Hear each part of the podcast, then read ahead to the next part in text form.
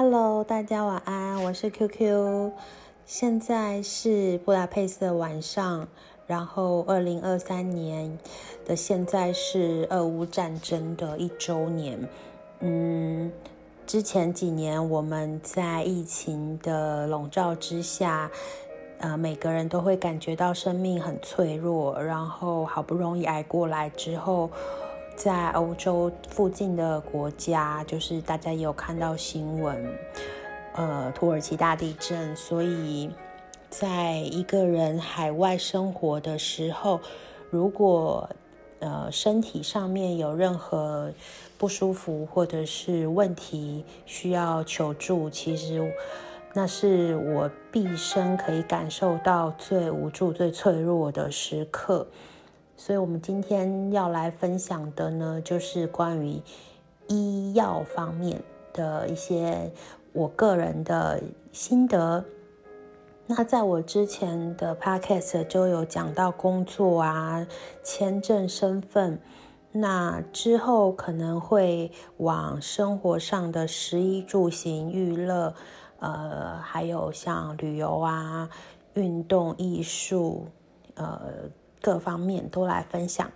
那今天是因为刚好，我觉得我实在是拥有了一个非常非常 nice 的家庭医生，所以我想要为了他来录一集。他有多好呢？就是你可以想象吗？这个世界上会秒回你的人，除了你的。爱人或者是非常好的朋友之外，也许连我们的兄弟姐妹或父母亲都做不到秒回吧。可是我的家庭医生他总是秒回，所以我实在是觉得我太幸运了。在我来匈牙利的四年，我都没有家庭医生。就是连我在打疫苗的时候，我都是乖乖的去医院排队的，不像已经有家庭医生的人，他可以直接跟家庭医生联络预约时间，也会呃一并就是通过家庭医生收到呃邮件的通知，说哦最近可能呃有什么疫苗可以打，你可以过来啊什么的，所以那个时候我就一直觉得。嗯，如果家庭医生不是这么的有必要去登记的话，我就没有那么多的时间去呃安排这一块。那是在我一直到去年，就是在匈牙利第五年的时候，我开始身上有一些呃莫名其妙的一些症状，可能是因为当时的工作压力太大，所以导致我接连的。呃，有长针眼呐，然后牙龈肿啊，皮肤有接触性的过敏，然后各种的小毛病都让我的生活品质大幅的降低，所以我决定还是要好好的去找一个家庭医生，然后为自己就是在这边之后，如果真的身体有什么状况的时候，可以获得最及时的，嗯。就是援助，所以我在网络上稍微找了一下家庭医生，他们这边简称叫 GP。我这边是六区，所以我必须要找六区的家庭医生。但是家庭医生有很多，有的人他不会讲英语，有的人可能只会讲呃匈语或德语，或者是俄罗斯语、意大利语，所以。你能够找到一个会讲英语，然后人又很好的家庭医生，真的很难。有的家庭医生甚至他因为太好了，所以他的登记已经额满，你没有办法再成为他底下的就是居民，他服务的对象，所以很麻烦。那我我也常常在网络上看到很多当地人在抱怨他们的家庭医生有多么的。呃，不负责任，或者是没有工作热忱啊，甚至嗯，我觉得那也是因为可能匈牙利政府给医生的薪水并不高的原因吧。Anyway，我觉得我今天呃来讲我的家庭医生是怎么找到的。那一开始的时候，因为完全没有头绪，所以只能上网 Google。或者是上脸书搜寻。那可能不是太多人会愿意分享的原因是，呃，有的时候家庭医生可能会调度，那可能会辞职，可能会呃离开这间诊所，所以其实这些资讯都是你很难呃，就是在非及时去确认他是不是还在。那我们最最最呃。应该说最笨的方法吧，就是在 Google 的 Google Map 上面直接打家庭医生，但是当然不是打中文啦，就是打胸语。然后打了胸语之后，它就会跑出很多呃所谓保健中心地地区性的保健中心，然后你就一家一家点进去看，然后它每一家都会有一些照片，是由。呃，就是病患提供或者是去过的人会拍照上传，然后就会看到医生的名字，看到呃他的位置，你就你就慢慢的一个一个去看评论，然后还有他的分数。虽然我自己的家庭医生那一间保健中心的分数并不是很高，可是。我有看到有病患在评论区给了我的家庭医生非常好的评价，所以我就决定找他。当然，那那个时候其实你你根本连家庭医生都没有看过，所以就。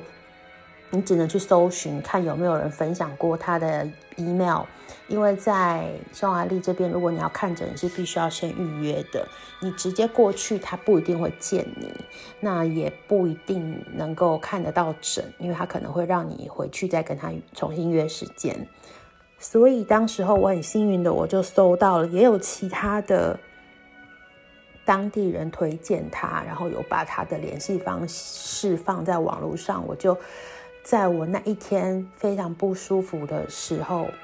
我记得我那一天上班，我从一上电车，然后到公司，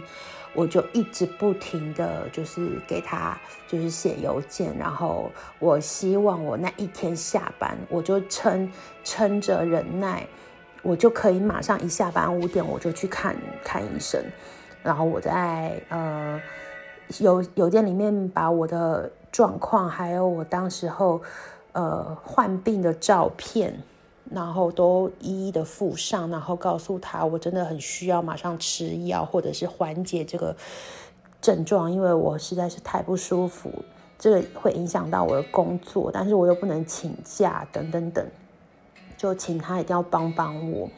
那医生会视当时我的情况，他会也许。就会告诉你说，你现在马上就去药局买一个什么东西，或者是你可以马上就到，呃，也是区域性的卫生中心去就医，呃，不一定要透过他。然后，如果我的时间跟他时间对不上的话，嗯，他也会给我一些生活上的卫教的建议。是，我觉得，呃，在不舒服的时候，其实你最担心的就是。你不知道自己怎么了，所以有了医生的初步诊断之后，你会稍微比较安心一点。我那时候才呃，就是让自己的情绪稍微平缓下来，所以这个医生真的是非常非常的好，他很有耐心，然后也提供了非常多呃很很新的医疗资讯。那嗯，我那个时候，我记得我可能是一连串的免疫系统的反应，所以我那时候好像嗯，不到每不到一个月我就去找他一次，不到一个月我就又有症状，所以在去年的春天，我甚至一度以为我是花粉过敏，但是其实。后来证证实并不是，呃，医生他当然也很好，他说如果我真的这么担心，他建议我验个血，就是做血血检。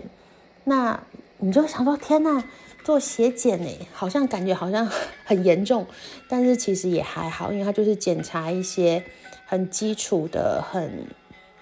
简单，然后看一下你身体到底有没有什么指数是异常，所以他就。给了我一个医院的地址，然后让我早上七点的时候去那里报道。那这又是另外一个故事了。那我只是很感谢这个医生，就是用很慎重的态度来对待我所有的不舒服，并没有用很敷衍打发我的方式就叫我回家休息。当然，他也建议我，呃，营养要均衡呐，然后，嗯，要运动啊，或者是，呃，不要吃一些高组织胺的食物。其实那个时候连，呃，高组织胺这个东西都没有听过，我只听过高胆固醇，或者是高 GI 这种这种名词，没有听过高组织胺食物，那就是会比较容易引起过敏的呃东西。那他那时候还问了我一句话，说你是不是很常吃隔夜菜？哇，我就觉得天哪，医生你你你你是算命师吧？你不是医生吧？这样就是怎么那么厉害？因为其实，在呃隔夜菜上面，它会有很多高，会生成很多高组织胺，然后导致身体很多坏菌，然后进而过敏。所以那个时候，我在一连串的检查下，医生也有说我我的铁极度的缺乏，所以。呃，他建议我就是不要再吃素，那或者是如果还是要吃素的话呢，就多吃一些铁质高的，像菠菜啊、葡萄啊、苹果之类的东西。那嗯，这从头到尾都没有花到一毛钱。当然，这个前提是你必须要有 T B 卡，就是所谓的医保卡。那这个东西是一定要有工作才会有。或者是你已经有这边的呃正式的居留身份才能够申请的，也就是简单讲，就是你必须要缴税，你才有办法获得这个保险。那呃如果没有工作或者是没有正式居留的人怎么办？这个我们可以在呃其他的集数我们再来分享这样子。那到了卫生中心去看诊的时候，它就是属于比较大的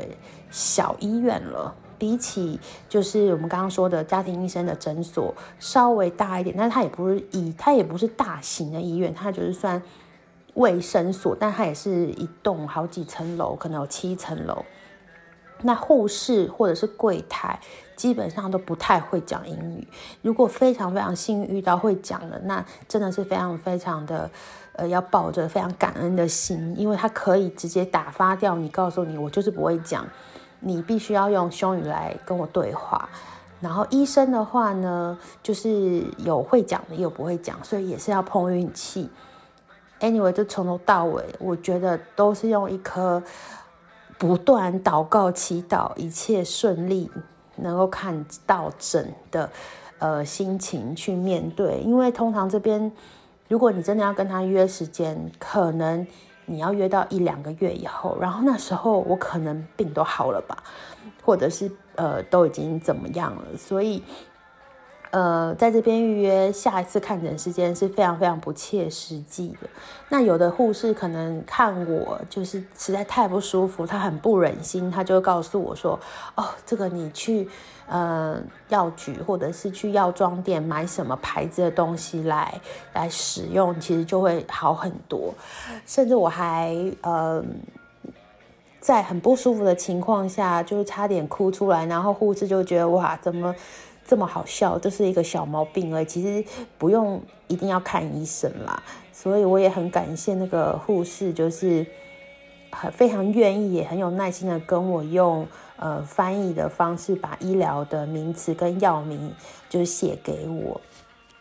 然后在这个时候，你就会知道哇，在国外如果身体不舒服，是多么多么令人呃。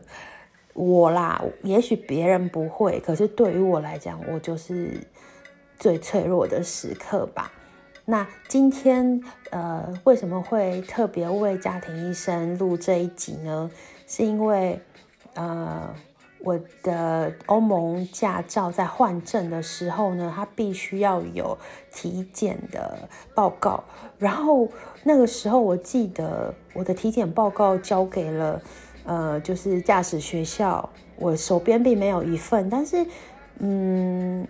他就是政府机关，他就是必须要再跟你拿一份属于你的留存的那一那一份，但是我就是不见了吧？我真的不知道为什么，我印象中我全部都交交出去，反正我就是必须要再去拿到一份这个东西，我才能够成功的换照。那我就写信给我家庭医生，跟他讲说，哦，就是不好意思，医生，我我我想要跟你就是再补，就是补申请一份，因为我听。呃，就是驾驶学校的人说，这个体检报告是有十年的效期，然后他就说可以啊，没问题啊，你来我就印给你而已这样子，所以我都没有花到钱，然后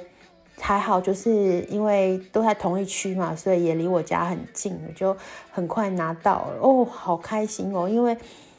他的今天看诊的时间是晚上，是四点到八点，所以下班就可以直接过去这样。然后我就想说，如果今天又要花钱再做一次体检啊，或者又要再约一次时间啊，或者是又要再跑一次呃政府机关或者是驾驾驶学校，就非常非常累，因为驾驶学校跟政府机关都很远，所以我实在是太开心，呃，可以直接拿到就是补印。没有让我就重新再跑一次流程，也没有让我再花到钱，只是就是多跑一趟。然后我到现在还是不知道为什么我的那一份会不见。好，然后我今天就特别到了 Google Map 下面的评论区去给了我的家庭医生五颗星，我实在是太感谢他。我认识他应该快一年，就是每次都是，呃，在我很无助、很脆弱的时候。就是他的 妙手良医，然后解救了我的生活品质。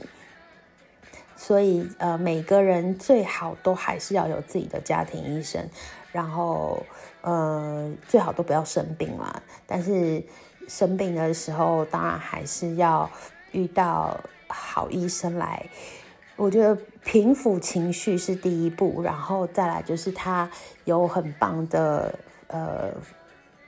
嗯医德吧，这么说就是他对病人会非常的